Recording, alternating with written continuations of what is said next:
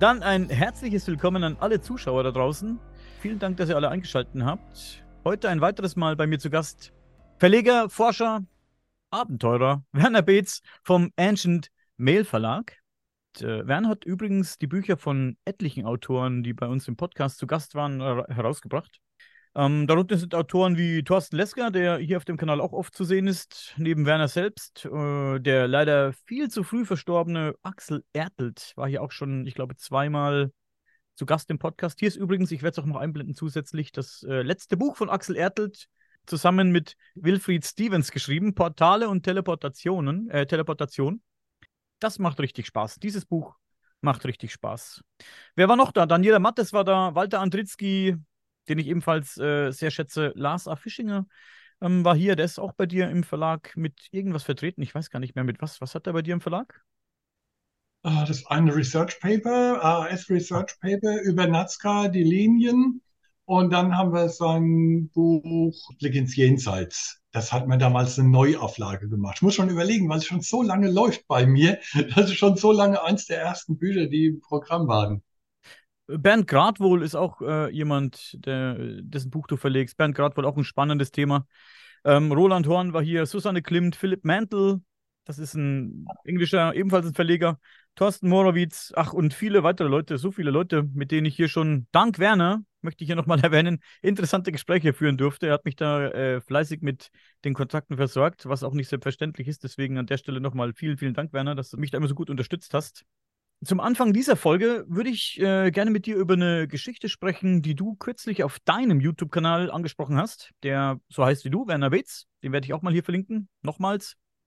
In dieser Geschichte geht es um ein französisches äh, Regiment, das, äh, ich glaube, um 1711 in den Pyrenäen spurlos verschwunden ist. Die Rede ist hierbei von einem Regiment, das mit, ich glaube, mich zu erinnern, 4000 Mann bestückt war. Da darf man sich schon fragen, wieso eine große Anzahl von Menschen, die im Zweifel ja auch bestimmt mehr oder minder ortskundig war, verschwinden kann, ohne eine eindeutige Spur zu hinterlassen, wo sie denn verblieben sind. Ne? Ähm, ja, aber Werner, vielleicht gibst du uns mal eine Einführung in diese spannende Geschichte. Ja, gerne. Ähm, das war so wirklich äh, mein vorletztes Video, was ich gemacht habe wir waren dieses Jahr auf unserer Reise, auf unserer Expedition ja zunächst in Spanien, bevor wir nach Südfrankreich in die Pyrenäen gefahren sind. Und äh, da hatte ich den Hinweis bekommen auf dieses verschwundene Regiment.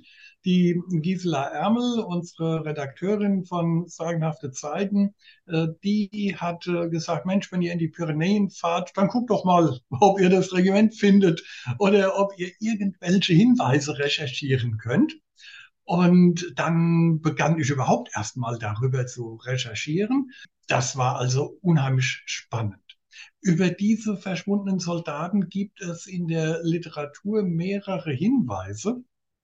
Und es sieht so aus, als ob die alle auf eine Quelle zurückzuführen sind, die aber überhaupt nicht mehr so genau auszumachen ist. Das macht die Sache natürlich nicht einfacher. Offenbar hat es der Viktor Warkasch, ein verstorbener, inzwischen auch verstorbener Wiener Autor, in einem seiner Bücher mal erwähnt oder beschrieben. Und ähm, aber ohne eine konkrete Quelle dafür zu nennen. Ähm, das macht natürlich zunächst auch mal etwas äh, Zweifel ob das denn überhaupt so stimmt. Aber wir sind dann auf weitere Hinweise gestoßen. Äh, das war im Jahr 1711. Das ist überall übereinstimmend. So belegt im spanischen Erbfolgekrieg. Und dann hieß es zum einen, ja, das ist ein, war ein französisches Regiment auf dem Weg ins Winterquartier.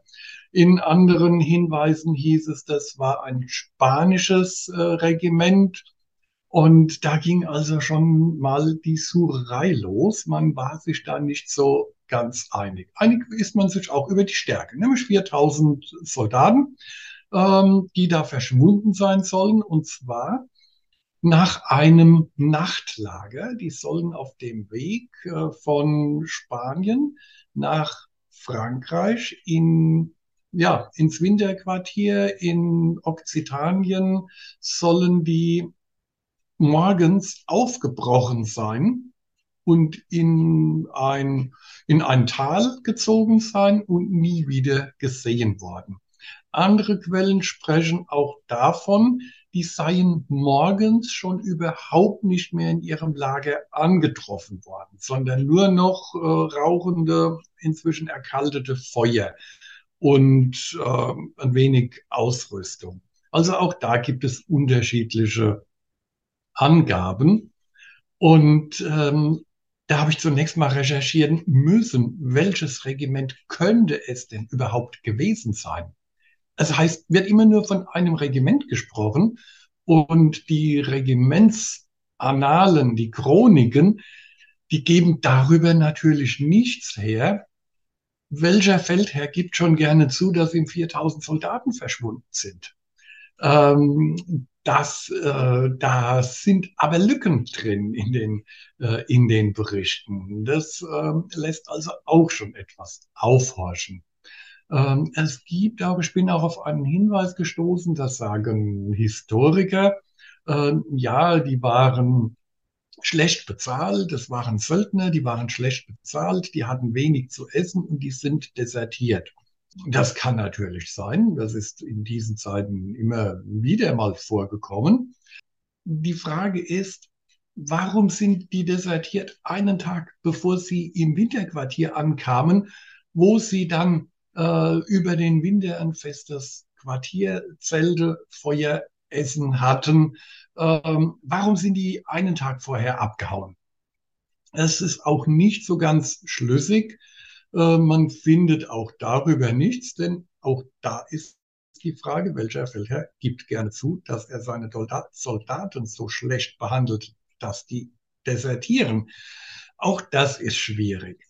Aber wir haben dann Hinweise gefunden, dass es, ich glaube, ich hatte, äh, ich hatte erwähnt, das 44. Infanterieregiment war, aber leg mich jetzt da nicht fest, müsste ich nachschauen.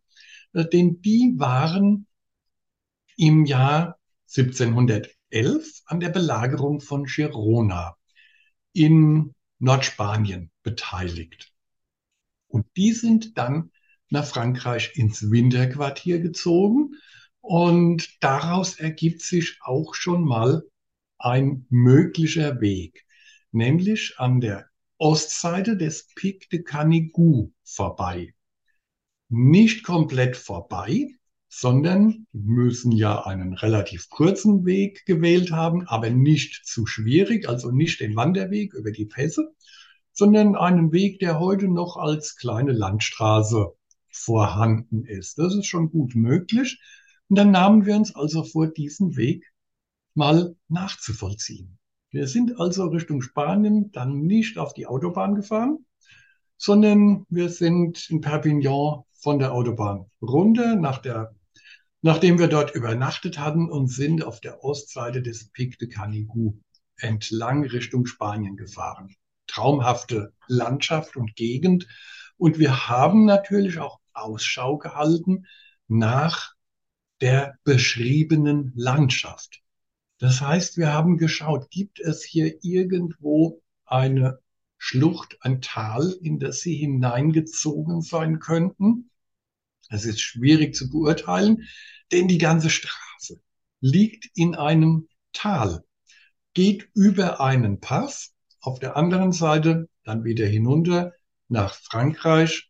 Ähm, das sind eigentlich weitgehend Täler, und äh, dann stellt sich die Frage, wo haben Sie genügend Platz gefunden, um mit 4000 oder mehr Soldaten zu rasten? Das muss schon eine kleine Ebene gewesen sein. Und das könnte ganz gut einen Tagesmarsch von den möglichen Winterquartieren entfernt der Fall gewesen sein. Diese Winterquartier, dieses Winterquartier vermuten wir, das könnte in der Nähe der großen Festungen am Nordrand des Pic de Canigou gewesen sein. Denn die Soldaten haben mit Sicherheit nicht einfach irgendwo ihr Quartier aufgeschlagen, sondern erstens in der Nähe einer Stadt, ähm, wo sie also versorgt werden konnten, auch mit Lebensmitteln, Brot, Fleisch und so weiter. Und im Schutz von Festungen, das ähm, gibt natürlich, ergibt auch Sinn dass also hier in einer Garnison ständig äh, Soldaten sind und äh, die dann auch die Möglichkeit hier bieten. Aber wir haben in diesem Tal dann auch unsere Messungen immer wieder vorgenommen. Das heißt, wir haben versucht herauszufinden, ob es dort physikalische Anomalien gibt. Denn die deuten für uns ja immer darauf hin, dass es Portalerlebnisse gegeben haben könnte. Aber wir konnten natürlich auch nicht jeden Meter hier untersuchen. Da wären wir wochenlang unterwegs gewesen. Wir haben dort nichts gefunden, an anderer Stelle am Kanigu schon. Das ist für uns auch deshalb interessant. Wir wollen eigentlich seit Jahren schon mal zu dem Pic de Canigou hinfahren, haben es aber noch nie geschafft weil wir immer eben im Haute äh, in Südfrankreich sind, in den Pyrenäen um Rennes-le-Château, ums Salztal herum. Das war uns immer der Weg zu weit. Ja, und jetzt haben wir das gemacht, denn der Canigou, der hat schon seine Besonderheiten. Von der ersten Besteigung, über die dokumentiert ist, das war ein ganz früher König äh, dort in dieser Region, der hat sich ein paar seiner Diener genommen und wollte den Berg besteigen. Und das endete dann aber damit, dass die Diener die Flucht ergriffen haben und haben den ärmsten König da alleine gelassen, weil sie dort Monstern begegnet sind und Unwesen. Das ähm, ist natürlich schon mal etwas Interessantes, äh, gerade im Hinblick auf unsere Portalforschung, unsere Portalgeschichten. Und das zieht sich dann durch bis in die heutige Zeit, äh, diese Besonderheiten. Heute sind es keine Monster mehr, denen man begegnet, sondern heute sind es Flugzeuge, die seltsame Dinge berichten, also Ausfall von Navigationsinstrumenten. Es sind auch schon Flugzeuge dort abgestürzt, und soweit ich weiß, hat es inzwischen dazu geführt, dass ein Überflugverbot besteht. Denn man vermutet dort äh, magnetische Felder irgendeiner Art, die eben die Instrumente stören. Ähm, das ist ein weiterer Hinweis, dass wir dort Anomalien vorfinden könnten. Die fanden wir dann aber erst bei einem der beiden Klöster. Und da war es dann auch recht interessant. Aber interessant ist auch, dass die Soldaten bei diesem Kloster nicht vorbeigekommen sind. Der Weg führte nicht dort vorbei. Wir denken aber, dass es ähnliche starke Felder gibt, die vielleicht auch zu, ja, zu merkwürdigen Erscheinungen geführt haben. Erscheinungen können auch da eine Rolle gespielt haben. Das ist nicht belegt natürlich, dass die 4000 Soldaten in einem Portal verschwunden sind, auf Nimmerwiedersehen. Es gibt auch einen Bericht, auf den sind wir gestoßen, die seien in einen Schneesturm geraten und in eine Schlucht geflüchtet, in Höhlen. Und in diesen Höhlen seien sie Monstern begegnet, hätten daraufhin die Flucht ergriffen und wurden danach nie mehr gesehen. Das konnten wir nicht verifizieren, ist aber im Hinblick auf die Erlebnisse oder auf das Erlebnis des Königs mit seiner Truppe interessant. Denn der hat ja Ähnliches erlebt oder sein Diener. Und ich habe dann sogar die Klöster angeschrieben, ob denn in den Annalen etwas über den Schneesturm vermerkt ist.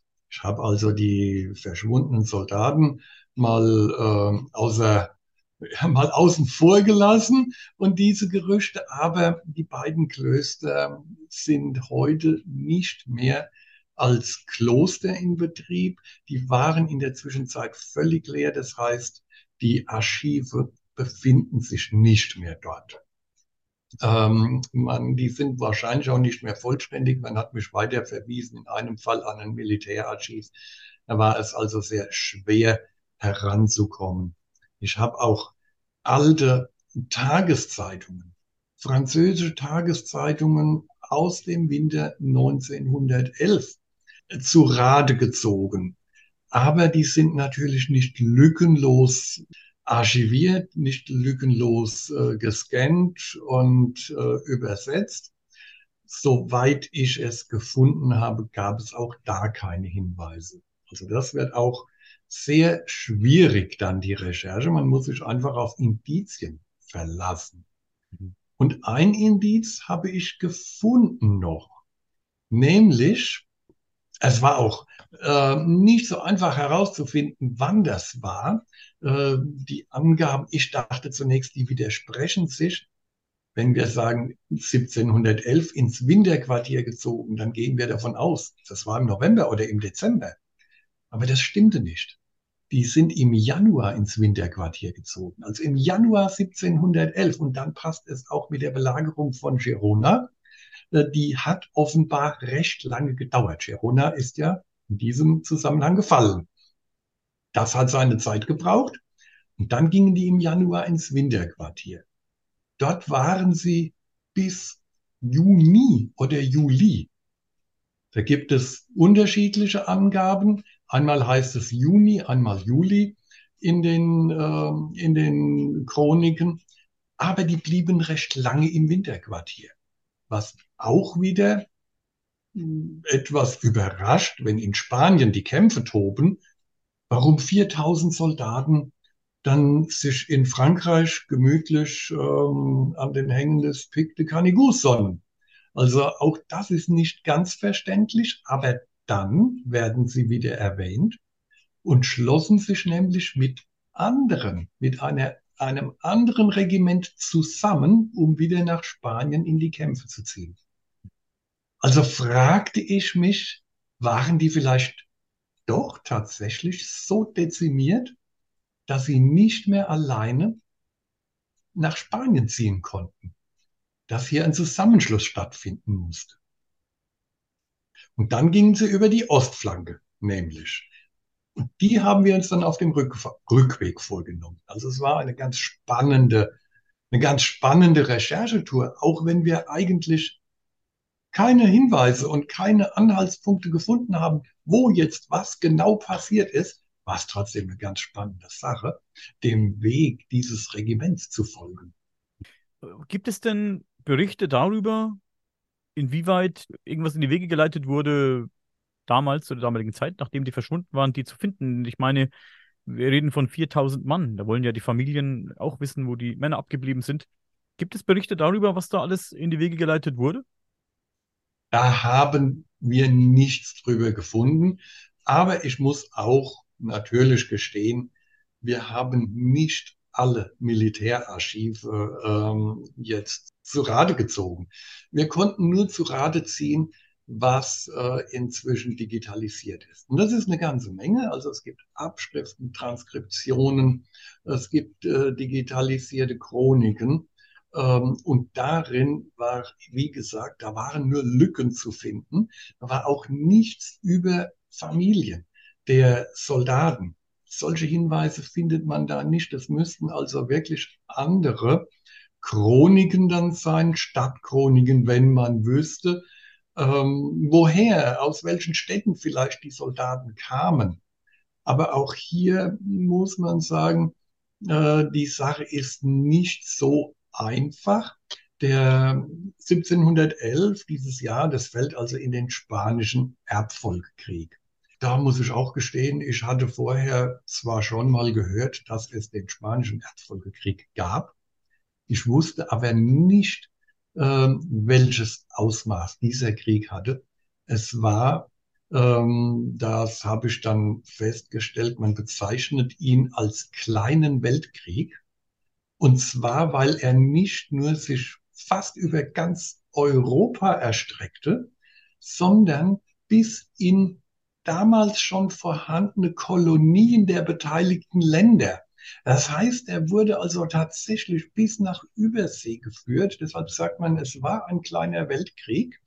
Ähm, Es ging um die Thronfolge in Spanien, wie der Name schon sagt. Die Österreicher haben darauf Anspruch erhoben. So waren also schon mal die Österreicher, die Spanier, ähm, dann die Franzosen in den Krieg verwickelt. Ähm, die Holländer haben fleißig auch mitgemischt. Die Deutschen waren dabei. Es waren bayerische Regimenter, es waren Regimenter aus dem Ostbereich, also deutsche Ostbereiche und darüber hinaus waren also äh, beteiligt. Das hat schon mal zur Folge, dass diese Regimenter auch nicht jetzt irgendwo lokal begrenzt rekrutiert wurden, sondern die wurden zusammengezogen aus allen möglichen Regionen. Ich würde sagen, es ist fast unmöglich herauszufinden, welche Soldaten in diesem Regiment nun genau gekämpft haben. Also zum besseren Verständnis, dieses Verschwinden dieser Soldaten, das gilt als gesichert? Nein, eben nicht. Es gibt eben nur diese Lücken, auf die wir gestoßen sind, nachdem wir von einigen Autoren eben den Hinweis bekommen hatten, ähm, wie gesagt, dann sagte einer noch, es war ein spanisches, und anderer sagte, es war ein französisches Regiment, wobei es eben keinen Sinn ergibt, dass ein spanisches Regiment nach Frankreich ins Winterquartier zieht. Ähm, diese Hinweise, die waren also dann doch so kon konkret, dass wir sagen mussten, okay, dann gehen wir davon aus, ich sage mal, dass die stärksten Indizien eben ziehen. Mhm. Ja, es ist dennoch eine sehr interessante Geschichte. Und die erinnert mich an eine andere Geschichte, von der ich erst kürzlich gelesen habe. Vielleicht kennst du sie auch. Es ist ähm, im Osten der Türkei, äh, erzählt man sich, ein Regiment verschwunden oder ein Bataillon, sagt man, ist verschwunden. Das war im August 1915. Ja, da lief so ein Bataillon von 250 Soldaten in so eine Art große Wolke rein, sagt man sich, das erzählt man sich. Zeugen wollen gesehen haben, wie die Wolke eben schimmerte und die, die mehr als 250 Soldaten eben sich da reinbegeben haben oder die Wolke regelrecht runterging auf sie. So haben sie, glaube ich, äh, so wird das, glaube ich, überliefert. Und die Wolke hat sie regelrecht, ja, verschluckt, könnte man sagen. Ne? Und dann soll die Wolke wieder in den Himmel gestiegen sein, sich dort mit anderen Wolken vermischt oder zusammengeschlossen haben und davongezogen sein. Und dann war von diesen ja, mehr als 250 Soldaten nichts mehr aufzufinden. Und eine ganze Weile danach fand man ja ein großes Stück entfernt, ich kann jetzt gar nicht mehr sagen, wo genau das äh, betitelt wurde, also wie, wie, wie, der Ort dann hieß oder die Gegend hieß. Da fand man dann die Leichen von knapp 180 Männern. Und es muss sich dann um diese Leute gehandelt haben. Manche hatten Schusswunden am Kopf und an anderen Stellen äh, am Körper. Und so erzählt man sich, dass die Männer vielleicht vom Feind aufgespürt, umzingelt wurden und getötet wurden. Aber Leute, die die Leichen gesehen haben wollen, berichten, dass die Toten ja zu einem großen Teil so aussahen, als wären sie aus einer sehr großen Höhe irgendwo runtergestürzt. Also die Körper waren also ganz schlimm, alle Knochen kaputt, ganz schlimm entstellt. Ja, als wären sie eben irgendwo runtergeworfen worden oder runtergestürzt. Genau. Und so erzählt man sich eben auch äh, zu dieser Geschichte Stories über UFOs, Portale und, oder, oder unbekannte Waffensysteme. Darüber habe ich auch gelesen. Aber ja, diese Portal-Story, die ist in Verbindung mit dieser Geschichte eben auch äh, ein großes Thema. Jetzt sagen viele, habe ich gelesen oder schreiben viele, ja, das ist absoluter Quatsch. Die wurden dann von den ähm, Türken, glaube ich, überfallen oder, oder aufgespürt, wie gesagt, und äh, das war damals äh, so die, die übliche Sache, keine Gefangene machen, man hat keine Gefangenen genommen, man hat die Leute alle ähm, in der Schlacht irgendwie zu Boden gebracht und dann mit einem Kopfschuss erledigt. Dagegen sprechen halt, angeblich muss man ja sagen, diese sehr entstellten Körper, die eben aussahen, als wären sie irgendwo runtergefallen. Das ist auch eine interessante Geschichte. Ich weiß nicht, ob du von der gehört hast. Und ja, handelt sich eben auch um so ein großes Bataillon, das verschwunden ist. Ne? Das ist sehr interessant. Ja, ja ich habe also auch von dieser Geschichte schon gehört.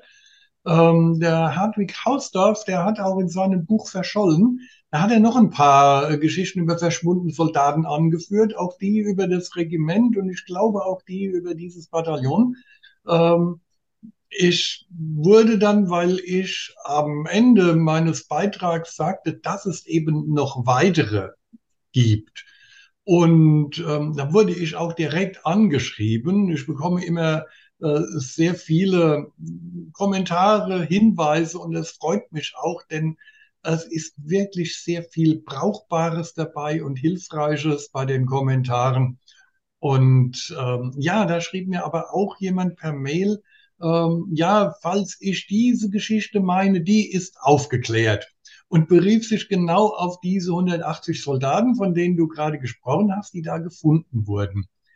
Das ist für mich, genau wie du es eben angedeutet hast, nicht die Aufklärung des Falles.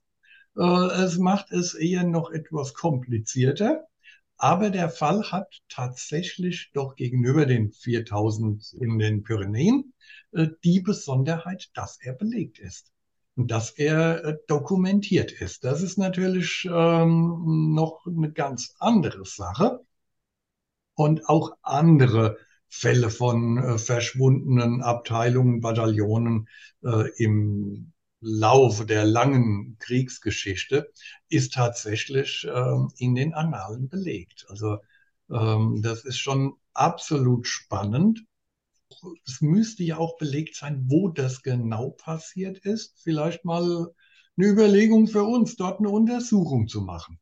Ja, äh, es gibt, der Ort ist, glaube ich, äh, ganz genau benannt. Ja, ja. Ziemlich genau, ne? Und das ist irgendwo im Osten der Türkei. Ich habe den Ort jetzt nicht im Kopf. Aber es ist relativ genau benannt und wie du schon gesagt hast, es ist belegt, also ist jetzt nicht belegt, dass die irgendwie äh, durch ein Portal verschwunden sind und wieder aufgetaucht sind, aber es ist belegt, dass die Leute wirklich verschwunden sind. Und das Verschw Verschwinden auch von den Leuten, die diese, nennen wir es mal Portal, Portal oder Wolkenstory äh, anzweifeln, man weiß es ja nicht, äh, die geben dann trotz allem auch zu, dass das Verschwinden recht mysteriös gewesen sein muss. Also es ist auf eine komische Art und Weise diese Leute verschwunden sind und relativ flott sehr weit weg wieder aufgefunden wurden. Gut, wie gesagt, ich war nicht dabei, ich kann das jetzt nicht äh, belegen, ich habe jetzt auch keine Zeugen gehört und, und äh, was weiß ich, ich meine, es war 1915, ne? viele Zeugen wirst du nicht finden, wirst keinen mehr finden, vermutlich. Aber es gibt natürlich Berichte von Leuten, die da Sachen beobachtet haben wollen. Das muss man, äh, das muss man äh, im Hinterkopf behalten. Ne? Also so eine Geschichte mit so einer silbrig leuchtenden Wolke, weiß nicht, warum man sie, die sich ausdenken soll, aber kann natürlich auch sein. Ne? Und spannend ist, dass es, wie du schon sagst, etliche Geschichten gibt, die halt Regimente oder Bataillons betreffen und äh, Soldaten eben verschwinden. Warum dann die Soldaten? Das fragt man sich. Ne? Die Frage stellt sich natürlich, warum verschwinden ausgerechnet Soldaten? Weil eben da gerade eine große Menge Menschen auf einem Haufen da ist. Das kann einer der Gründe sein. Für was braucht man die dann? Oder, oder aus was für einem Grund äh, laufen die dann äh, aus Versehen oder absichtlich äh, durch ein Portal oder in, in, auf einem Portalplatz oder wo auch immer, ne? Oder warum öffnet sich dann ein Portal für diese Masse an Menschen, ne? Das ist die Frage, äh, die Frage, die man sich dann stellt. Oder werden sie einfach ausgeschaltet? Greift jemand in den Krieg ein? Oh, das ist auch eine, das ist ein guter Gedanke. Man hört ja gerade jetzt ja. die Verbindung mit den UFO-Geschichten, das hast du wahrscheinlich auch im Kopf gerade. Jeder kennt, glaube ich, die Stories, dass äh, diese UFOs, ich weiß gar nicht mehr, wo das war, diese UFOs über diesen Atomkraftwerken da gesichtet wurden, ja. alles runtergefahren haben und wieder hochgefahren haben. Also wir können es ein- und ausschalten. Ja. Und ja, ja, ja, genau. Vielleicht auf diese Art und Weise, mhm. ja, irgendwo interveniert. Ja, das kann sein.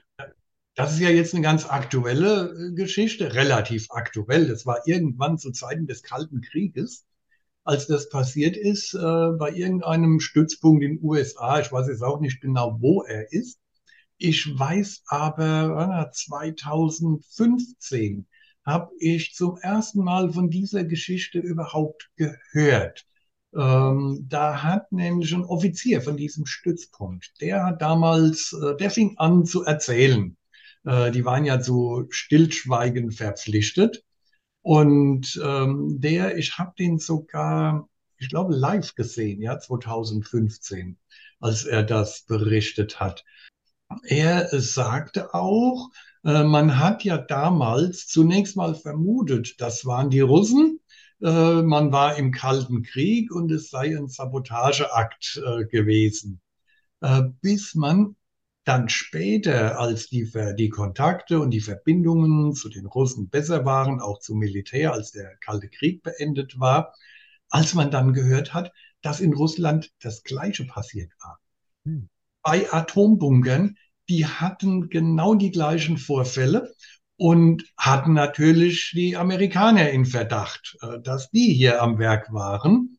Ähm, es war aber keiner von beiden. Und das ist eigentlich, das war dann für beide Parteien eigentlich noch bedenklicher. Wenn da eine unbekannte Macht am Werk war. Man kann aber auch in der Geschichte noch viel weiter zurückgehen. Und zwar gibt es da, das hatte ich auch mal verlegt, ein dünnes äh, Büchlein von dem Hans-Werner Sachmann, ähm, ein Urgestein, kann man schon sagen, der Paleoseti-Autoren. Und der hatte ein kleines Büchlein verfasst über die Operation Sigiburg. Äh, die Sigiburg ähm, heißt heute Hohensyburg und ist bei Dortmund irgendwo. Ähm, ich war selbst schon zweimal dort gewesen, weil wir der Geschichte auch ein wenig nachgegangen sind. Dort sollen nämlich äh, in einer Schlacht zwischen Franken und Sachsen, das war zur Zeit Karls des Großen, und es sollen fliegende Schilde in die Schlacht eingegriffen haben. Und die Schlacht sogar ja, zugunsten der Partei, die also wohl zunächst mal die schlechteren Karten hatte, tatsächlich entschieden haben. Ja, weil der Gegner die Flucht ergriffen hat ähm, überlegt, zu so einer Zeit, äh, zur Zeit Karls des Großen, ähm, da wird gekämpft mit äh, Pferden, Rüstungen, mit Schwertern und dann tauchen plötzlich leuchtende, fliegende Schilde am Himmel auf, die vielleicht noch Waffen dabei haben. Das kann auch schon eine ganze Armee in die Flucht schlagen auch solche Berichte gibt es, ähm, gibt es noch mehr, aber von der äh, Hohen Syburg dort, also von der Sigiburg, da ist es tatsächlich dort in den in den Chroniken auch niedergeschrieben. Also der Hans Werner hat damals alte Chroniken äh, zitiert, die er dazu Rate gezogen hat extrem spannend, das Ganze. Da, da erinnere ich mich natürlich gleich ein bisschen Werbung machen an das Buch von Andreas Müller, Deutschlands historische UFO-Akten. Ich weiß nicht, ob das da drin steht. Gar nicht, äh, gar nicht im Kopf jetzt gerade, aber das ist ein. Das ist sehr spannend, ja, sehr spannend. Ja. Fliegende Schilde. Sehr spannend. Ja, und wenn die Leute dann die Flucht ergriffen haben, was haben die da gesehen? Das ist echt sehr interessant. Weil du vorhin erwähnt hast, dass damals bei diesen Atomkraftwerken die Russen erst in Verdacht standen, da irgendwas irgendwas rübergeschickt zu haben. Da fällt mir eine Geschichte ein, die hat jetzt äh, nur indirekt hiermit zu tun, aber die, es gibt so eine amerikanische Journalistin, die heißt Annie Jacobson und sie behauptet, dass sie durch Recherchen herausgefunden hat, dass äh, Stalin versucht hat, eine Massenpanik auszulösen im Stile von Orson Welles Krieg der Welten. Kennt man ja die Geschichte, die war damals im Radio, Krieg der Welten, wo die Leute absolut ausgeflippt sind, als sie das gehört haben. Die dachten, jetzt kommen echt die Marsmenschen und, und fallen über die Städte her weil das äh, so gewirkt hat auf die Menschen, dass die, die Menschen wirklich äh, ausgetickt sind, gibt es eben diese, diese Idee oder diese, diese, diese Behauptung, kann man sagen, dass äh, Stalin äh, indirekt mit Area 51 zu tun hat. Sie sagt, dass die Amerikaner ein seltsames Fliegenobjekt, fliegendes Objekt gefunden haben, ja. Das wurde allerdings nicht von Aliens gesteuert. Das saßen Jugendliche drin. Russische Jugendliche im Alter von, ich glaube, sie hat gesagt 13, 12 oder 13 Jahren. Ich glaube 13 Jahre. Also die Behauptungen werden noch verrückter. Sie sagt, dass die Körper dieser Jugendlichen von NS-Wissenschaftlern furchtbar, auf furchtbarste Art und Weise chirurgisch verändert worden waren, damit sie aussehen wie Besucher aus von, oder von Besucher von einem fremden Planeten. Also äh, große Köpfe. Sie sagt, dass ihre Quelle man muss auch gleich, das will ich gleich dazu sagen, es gibt für diese Behauptungen, sagt sie selbst, Annie Jacobson, eine Quelle. Es gibt einen Zeugen, der ihr genau das bestätigt. Es soll mehrere geben, aber sie hat eine Person gefunden, die ihr genau das gesagt hat, die da irgendwie beteiligt war in irgendeiner Art und Weise bei den damaligen Untersuchungen zur Zeit von Roswell. Sie hat in, auch noch intensivere Informationen gefunden, dass die, die, die Schädel dieser jungen Menschen die wurden, äh, da wurde die Haut abgenommen, da wurden Schädelknochen von erwachsenen Menschen eingesetzt, damit die Köpfe größer werden. Und das war, das war wirklich detailreich äh, beschrieben, das Ganze, also ganz furchtbar. Und ja, auch die Gesichter, die Haut. Also es, man kennt ja die Bilder von diesen angeblichen Roswell-Aliens, die man ab und zu mal äh, präsentiert bekommt. Und so sollen diese Jugendlichen eben verändert worden sein. Das ist eine absolut skurrile und, und äh, abgefahrene Theorie. Bei dem Flugzeug übrigens soll es sich um so eine Art Tarnkappenflugzeug gehandelt haben. Dass man eben ja so eine Handvoll dieser jungen Menschen da gesteckt hat. Genau. Man hat sie eben, wie gesagt, verändert. Das ist eine echt äh, skurrile Geschichte. Aber ich finde, wenn ich ganz ehrlich bin, äh, bei aller bei aller Schockiertheit, die man da empfindet, natürlich für die, wenn da wirklich was dran sein könnte, dass da wirklich ähm, experimentiert wurde mit Menschen, so wie eine Art Versuchskaninchen, um wirklich da die Amis zu beeinflussen, finde ich die Theorie echt, irgendwie finde ich die interessant, ich finde die spannend. Es ist wieder mal ein ganz anderer Ansatz wie gesagt, ein total abgefahrener Ansatz, für den es wirklich kaum irgendwie äh, Belege oder Zeugen gibt, aber einen eben, der auch ganz schön was zu sagen hatte. Ich weiß gar nicht mehr, wo der jetzt überall äh, involviert war, dieser, dieser Typ, der da was gesagt hat. Aber es war, da war irgendwie in den Regierungskreisen der Amerikaner unterwegs. Wie gesagt, kann jetzt kann es nicht, nicht mehr genau sagen, wo das war. Aber ja, nur mal am Rande jetzt, wie gesagt, das war jetzt ein bisschen off-topic. Eine heftige, äh, ebenfalls spannende Geschichte und ein, vielleicht ein weiterer Ansatz, um zu recherchieren, wenn man sich für das Thema Roswell interessiert. Ja, wirklich. Also das hatte ich noch nicht gehört. Eine verrückte Version ist es jetzt, aber es ist ja tatsächlich alles denkbar äh, inzwischen. Das muss man sagen. Und auch äh, diese äh, Verrücktheit und Grausamkeit der Menschen, das, was du gerade geschildert hast, ähm, auch das ist inzwischen bekannt, dass die Menschen das machen, äh, ob in Kriegszeiten, in zivilen Zeiten. Also da werden schon ähm, auch heute in der Forschung schlimme Dinge gemacht. Es werden Chimären gezüchtet. Tatsächlich habe ich gerade neulich erst wieder etwas gelesen. Das ist also, den Menschen ist in der Hinsicht doch vieles zuzutrauen, leider. Und ähm, man hat ja diese ja, diese Leichen der Außerirdischen oder Jugendlichen, die hat man ja auch äh, obduziert. Es gibt diesen Film über die Alien-Obduktion 1947, Roswell. Und über den Film, du hast vorhin Philipp Mendel erwähnt, äh, hat er ein dickes Buch geschrieben, was ich auch auf Deutsch als deutsche Übersetzung herausgegeben habe und immer noch im Programm ist über, ja, über die Obduktion, die damals vor Ort stattgefunden haben soll. Spannendes Buch, entschuldige bitte, Werner, ein spannendes Buch. Ich habe es hier. Du hast äh, die deutsche Version verlegt. Leute, das kann ich euch ans Herz legen, auch wenn jetzt viele sagen, das ganze Ding ist aufgeklärt mit diesem Film und so. Ja, mag sein viele mögen trotzdem dran glauben und mögen auch gerne die Hintergründe wissen zu diesem äh, Film. Es äh, heißt, das Buch heißt, glaube ich, Santilli, äh, der Santilli. Äh, ja, Roswell 1947.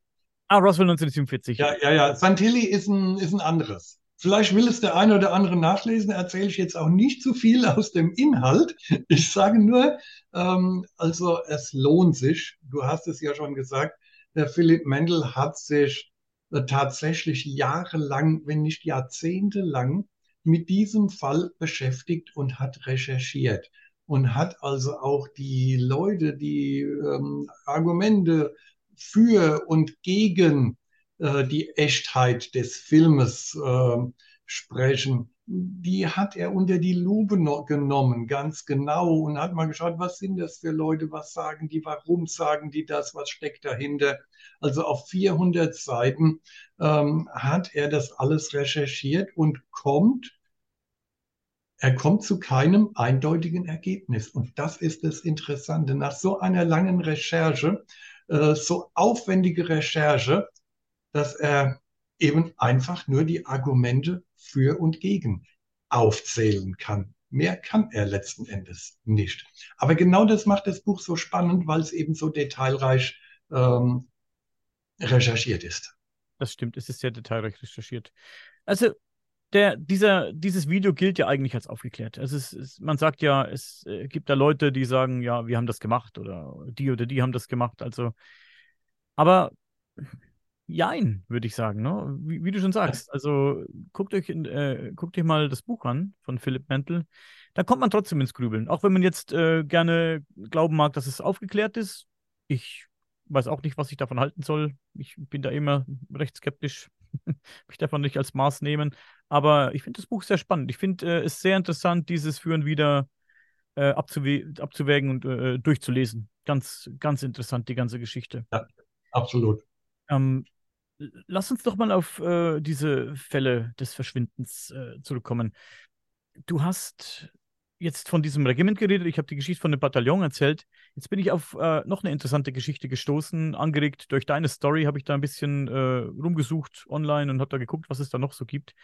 Und Mensch, da kommen Geschichten äh, zum Vorschein, die sehr, sehr spannend sind. Da gibt es das bisher noch ungeklärte Verschwinden bis wirklich bis zum heutigen Tage des Dorfs äh, Ange Angekoni bei Kanada.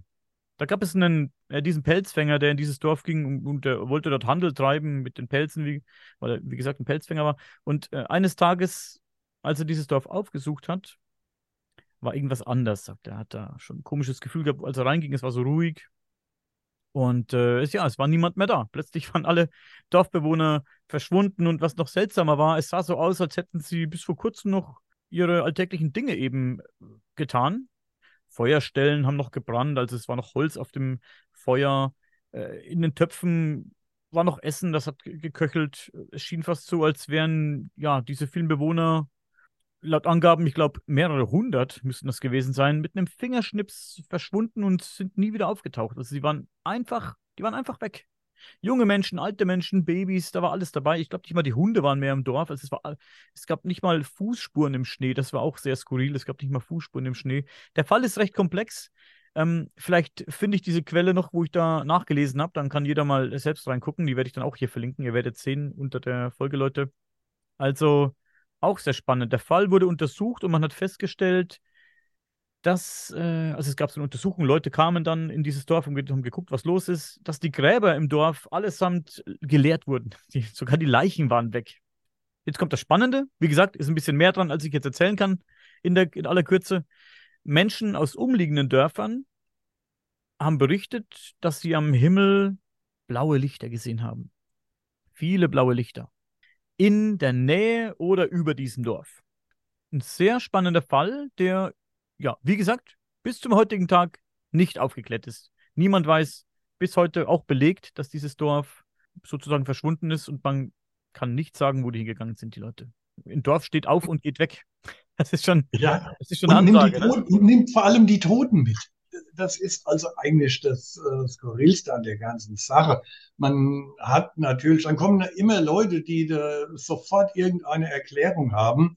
Äh, man hat ja dann gleich vermutet, ja, das Dorf wurde überfallen.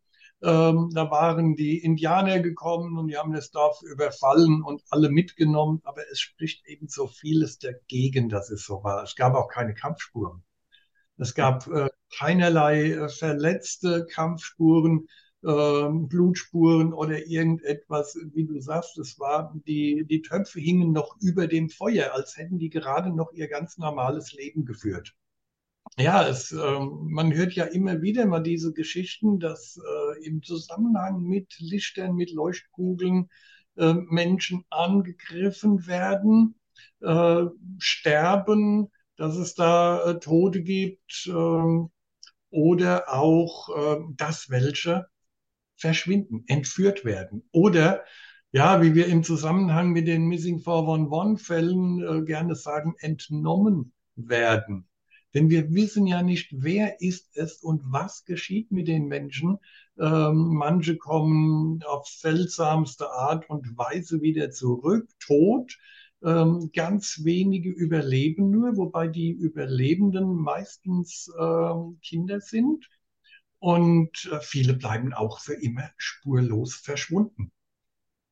Und man fragt sich, wenn wir es mit einer, ja, mit einer Kraft zu tun haben, die irgendwie als übernatürlich vielleicht äh, zu betiteln ist, ich weiß es nicht, das ist eine Spekulation jetzt, dann fragt man sich, was möchte die? Und man fragt sich auch, sind denn all diese Fälle, die, von denen man hört, ich spreche jetzt auch zum Beispiel diese Cattle Mutilations an oder diese, diese ja.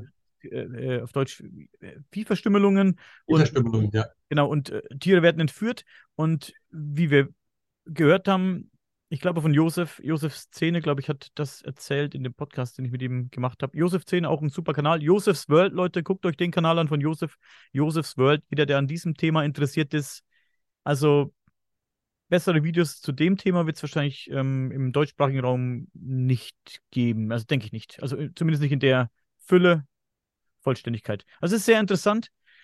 Ähm, und Josef hat berichtet, dass auch andere Tiere betroffen sind. Dass in verschiedenen Orten auf der Welt eben Katzen genau in der Mitte durchgeschnitten irgendwie vorgefunden werden auf der Türschwelle von ihren Besitzern. Die werden, die auch ebenfalls äh, kaum irgendwie Blut, wie bei den, wie bei diesen äh, Rindern eben auch. Da ist ja selten mal irgendwo Blut um die herum oder es ist kein Blut zu finden, nur ein bisschen im Herzbeutel oder in der Herzkammer ist ein bisschen Blut, das dann auch komischerweise keine Stresshormone enthält. Das wurde irgendwie gemessen was ganz komisch ist, weil wenn so, so eine Kuh äh, mega verstümmelt ist, dann muss die ja wahnsinnigen Stress gehabt haben, diese Kuh. Also Angst und Panik natürlich. Ne? Also es muss alles auch sehr schnell gehen. Und ja, Katzen wurden eben gefunden. Und ich glaube auch, äh, ich mich nicht täusche, auch Hunde. Und diese Fälle gibt es, glaubt es oder nicht, auch in Deutschland. Wie gesagt, äh, zu dem Zweck vielleicht mal, wenn man sich informieren will, bei Joseph's World mal reingucken. Joseph's World werde ich auch mal hier verlinken. Der hat auch äh, einen oder mehrere Fälle aus Deutschland, die ganz merkwürdig sind in Verbindung mit diesen Tierverstümmelungen. Ja, wo wollte ich hin? Wie gesagt, man fragt sich, ob das alles verbunden ist, ob das alles von einer, ja, äh, übernatürlichen Quelle oder Kraft, wie, wie man es auch benennen mag, ausgeht. Und dann fragt man sich, warum sie unterschiedlich agiert, warum, wie du schon sagst, manche Leute überhaupt nicht mehr wiederkommen, manche kommen wieder, erinnern sich an nichts oder nicht viel, manche manchmal erwischt es, ja, wie in, den, in dem Fall deiner Geschichte, ein, Bat ein Bataillon oder ein Regiment von 4000 Mann. Und äh, sie sind nie wieder aufzufinden. Und dann gibt es noch den Fall, Hoya Bacu heißt der. Hoya Bacu, genau. In Transsilvanien, Rumänien. Ja. Und das ist ein absolut mysteriöser Wald. Da habe ich letztens ein Video drüber gemacht das ist wirklich spannend in diesem Wald. Ne? Also da gibt es auch in, in der Mitte dieses Waldes diese, diese, diesen riesengroßen Kreis, auf dem nicht mal irgendwie ein einziger Grashalm wächst. Und dieser Wald, das sagen die Leute ja auch über diesen Wald, dass dort UFO-Sichtungen gab schon und dass da seltsame Lichter und Orbs und alles Mögliche gesehen wurde. Vers verschiedene Entitäten wollen gesehen worden sein, muss man sagen, vermeintlich. Geistererscheinungen eben soll es geben, ähm, mysteriöse Stimmen. Leute, die durch diesen Wald durchlaufen, die haben seltsame Kratzwunden erzählen ja. sie manchmal, die sich nicht erklären können, wo die herkommen, Kratzer wie von Fingern, von Fingernägeln oder werden geboxt auf dem Weg und, und, und hören Stimmen und oder werden von irgendeiner Art Panik eben überfallen, einfach aus, aus heiterem Himmel, kriegen ja. Panik und Angst und, und rennen dann äh, durch den Wald. Und es sind Leute verschwunden in diesem Wald. Und der Wald hat ja den Namen von diesem Schäfer, das weißt du, äh, der, der da, was weiß ich wann, vor tausenden von Jahren in diesem Wald eben übertrieben jetzt, in diesem Wald ja. verschwunden ist mit seiner Herde von, keine Ahnung, 200 Schafen oder 2000, weiß gar nicht, wie viel das waren. Es waren auf jeden Fall ähm, sehr viele, sehr viele Schafe. Ähm, ja, der ist da drin verschwunden. Er ist in diesen Wald rein mit seinen Tieren. 200 Tiere waren es, ja, 200. Dann war er weg und wurde nie wieder gesehen, dieser Schäfer. Wohin verschwindest du mit 200 Tieren? Wenn der Schäfer da reingeht, verschwindet, vielleicht hat einer abgemurkst und hat ihn irgendwo vergraben. Das kann natürlich passieren. Also sowas kam ja vor. Aber deine 200 Schafe, da, die laufen dann irgendwo rum, ne? Also die, die findet irgendjemand oder zumindest ein Teil davon, ne? Wenn es nicht, was sich die Bären und die Wölfe nicht holen. Das ist ein sehr mysteriöser Ort auch, ja. Ich habe auch darüber schon äh, Dokus gesehen. Da hat man also versucht, auf verschiedenen Weg diesem Rätsel auf die Spur zu kommen. Und ich finde das immer so, ach, so faszinierend, ähm, auf welche Art die Leute da das aufklären wollen. Also irgendein deutscher Fernsehsender, ich weiß nicht mehr welcher, der hat da einen Redakteur, einen Journalisten hingeschickt, der hat sich bereit erklärt, alleine dort nachts äh, zu zelten und wollte auf die Art und Weise dem auf die Spur kommen, ich weiß nicht, ob er tatsächlich allein war. Man hat Bilder, Videos von ihm gesehen, wie er sich bewegt hat. Also entweder da waren auch Kameraleute dabei oder er hat es also sehr geschickt gemacht. Jedenfalls ähm, hat er dann berichtet, da ist überhaupt nichts und ähm, hat sich damit ja so ein bisschen gebrüstet, dass er noch lebt. Er hat sich ein wenig über die Sache lustig gemacht ähm, und wohl das alles verharmlost dargestellt. Und dann sieht man aber wieder andere Sendungen. Und zwar war das eine amerikanische äh, Doku aus, äh, aus einer amerikanischen Serie. Und die haben das auch schon ein wenig anders angepackt. Die haben dort mit Infrarotkameras, mit Kameras, die über Nacht liefen, mit, äh, mit Mikrofonen gearbeitet. Die haben also um diese Lichtung herum Kameras und Mikrofone installiert und ein Kameramann. Äh, der war nicht allein, aber die waren doch in gewissem äh, Abstand voneinander. Also die Lichtung ist ja auch relativ groß. Man hatte sich ständig im Auge, das Team. Und, äh, man hat die Aufnahmen, die Tonaufnahmen dann später im Studio ausgewertet. Da waren schon seltsame Dinge drin. Und der Kameramann auf seinem Hocker, ich bekomme jetzt gerade schon wieder Gänsehaut, der wurde angegriffen. Der wurde also von seinem Hocker gezerrt und ähm, wurde, ich glaube, ein paar Meter weit geschleudert. Man hat ihn dann dort rausgeholt und er hatte Verletzungen, obwohl niemand zu sehen war. Das hat man auch ausgewertet dann, äh, auch die Tonaufnahmen während äh, dem ganzen Vorfall und kam zu dem Ergebnis, es ist nicht zu erklären, was da passiert ist. Ja, dass der, dass der da so angegriffen wurde, das erinnert mich so ein wenig schon an die äh, Kabinette der, der Medien, die da in ihren äh, Zelten sitzen und plötzlich ist da in dem Zelt drin wie ein Kampf.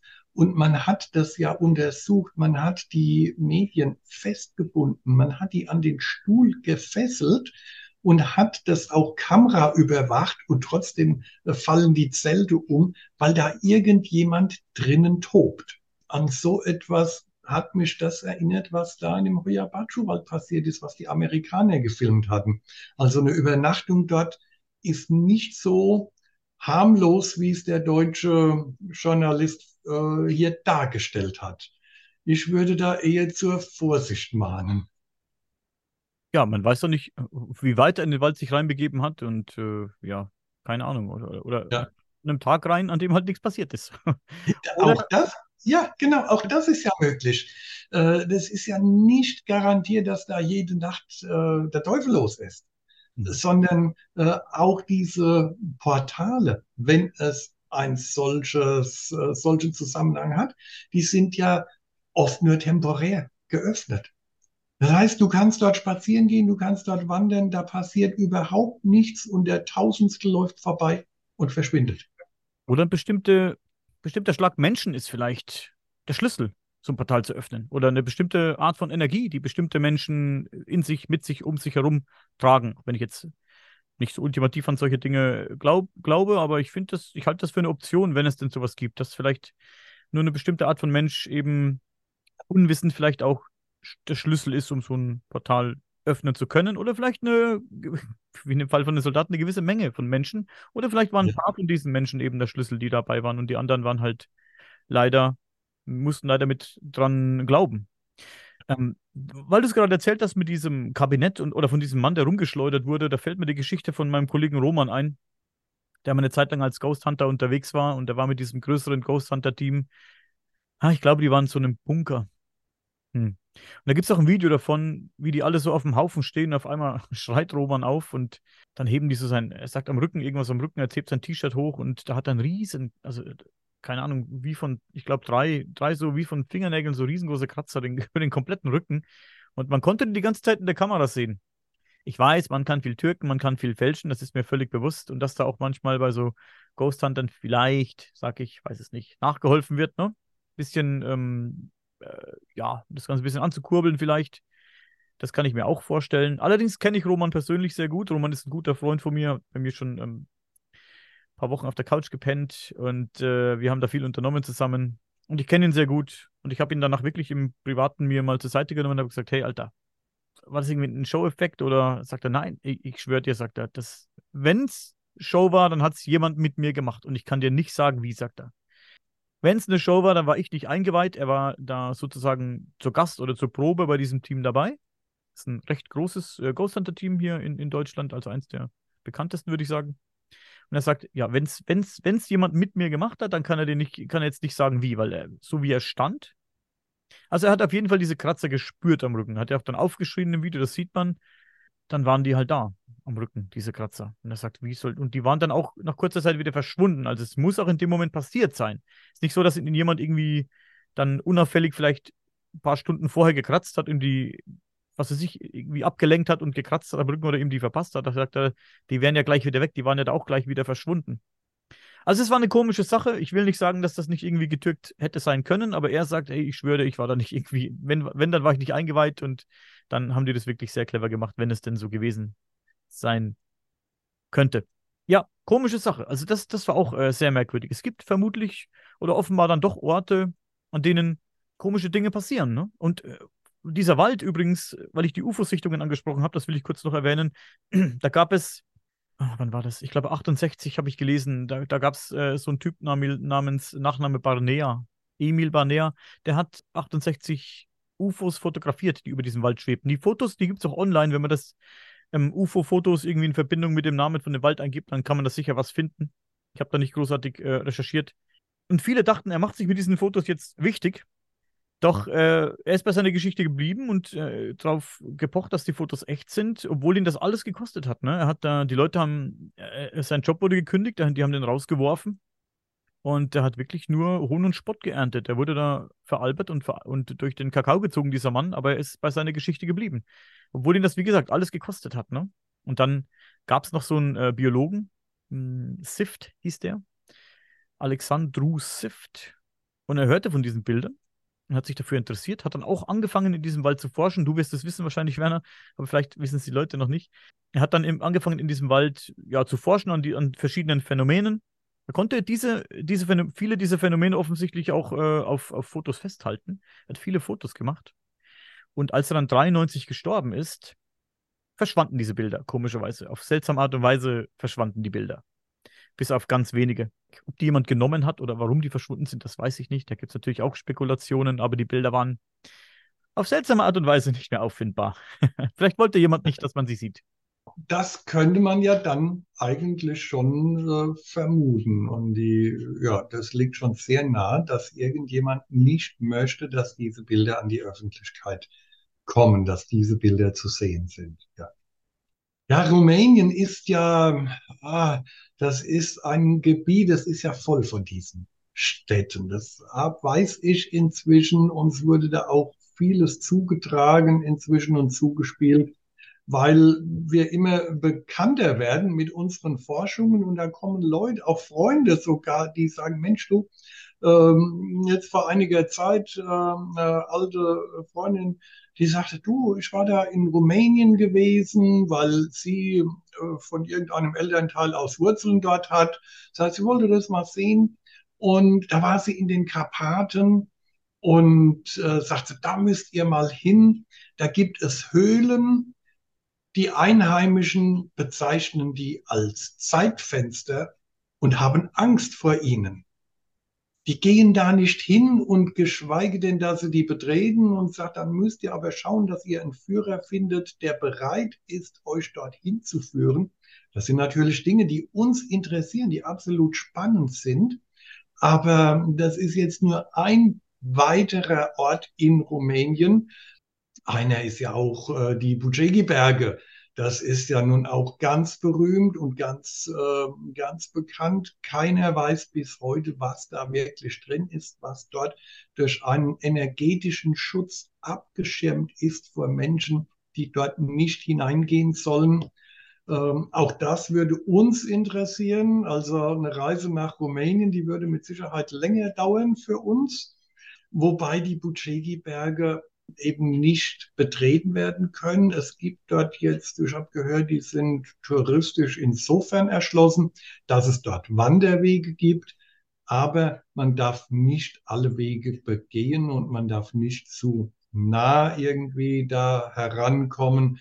Das ist militärisches Sperrgebiet. Ah, na siehst du, das kennen wir auch. Das zieht sich auch wie ein roter Faden durch diese ja, Geschichten. Ja, ja.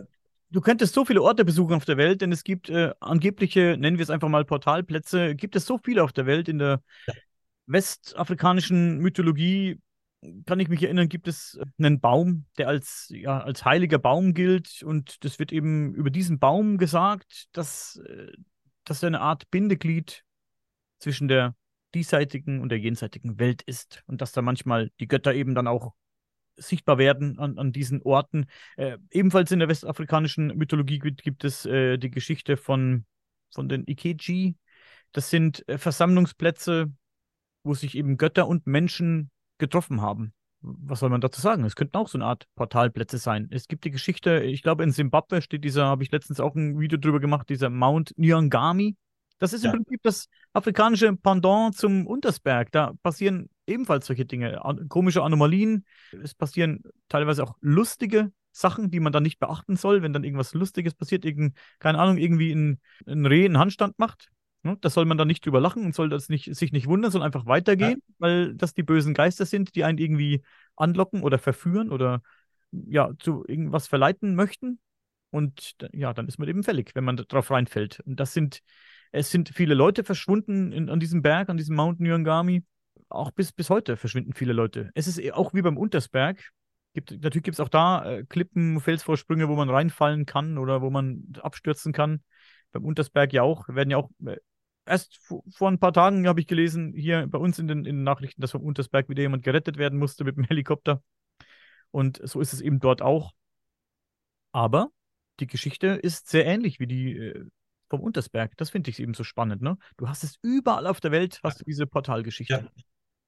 Ja, die Geschichte ist schon ähnlich, aber der Mount Nyangami, den unterscheidet etwas vom Untersberg. Und zwar gibt es dort Legenden, die vielleicht am Untersberg es auch mal gab, aber die dort verschwunden sind. Die Gegend um den Untersberg ist, ja, ich sage mal, voll zivilisiert. Ähm, da sind Städte, da sind Dörfer, da gibt es Industrie, da leben Menschen, die arbeiten, die gehen zur Schule die wissen zwar von diesen Geschichten um den Untersberg und äh, für die sind es schöne Sagen, ja, schöne Erzählungen. Aber am Mount Nyamgami ist es etwas anderes. Die Menschen, die dort leben, für die ist es Tatsache.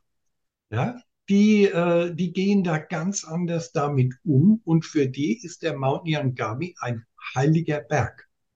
Und die warnen auch vor bestimmten Dingen vor bestimmten Verhaltensweisen, weil sie sagen, das bringt die Geister oder die Götter oder wen auch immer in Wut.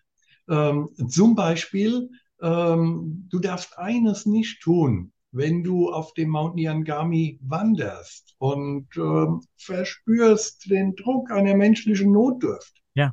Los nicht dort hinter einen Busch, hinter einen Baum oder hinter einen Felsen gehen, kann dazu führen, dass du nicht wieder hervorkommst.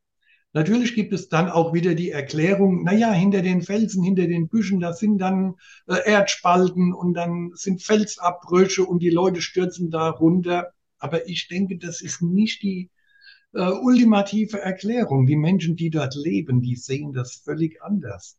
Und die sagen, nein, das darf man nicht. Und solche Überlieferungen gibt es im Übrigen auch über die Heiligen Berge in Nordamerika. Auch dort ist es ja ähnlich. Und äh, da gibt es auch heute noch Berge, die, ähm, ja, es gibt zwar inzwischen Wanderwege und Jäger gehen dahin, aber eigentlich sind die den Schamanen vorbehalten. Zum Beispiel der Mount Shasta. Ähm, der ist eigentlich den Schamanen vorbehalten und ja, dann gibt es aber eben auch Geschichten, dass dort ähm, Leute zum Jagen hochgegangen sind und vielleicht zu weit hochgegangen sind, die dann eben nicht mehr wiederkamen.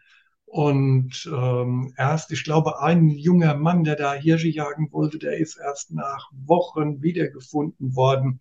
Also äh, die Geschichten enden auch unterschiedlich, aber äh, es gibt sie immer wieder. Also hier der Mount Shasta, da der Mount Nyangami. Die, das ist alles miteinander verwandt. Diese Geschichten ja. stehen in einem Zusammenhang. Und am Untersberg, behaupte ich nur mal, das sind die verloren gegangen. Ich, ich denke auch, dass, wenn es denn sowas gibt, dann so eine Art Zusammenhang geben muss. Genau wie wir vorhin schon angesprochen haben, diese anderen Phänomene, dass Menschen verschwinden. Genauso kann es äh, bei diesen äh, ja, Bergen sein oder, oder Orten, an denen Menschen eben verschwinden oder, oder, andere, oder andere Lebewesen oder, oder Tiere oder was auch immer auftauchen. Ja, in Japan gibt es eine Höhle, Amano Iwato.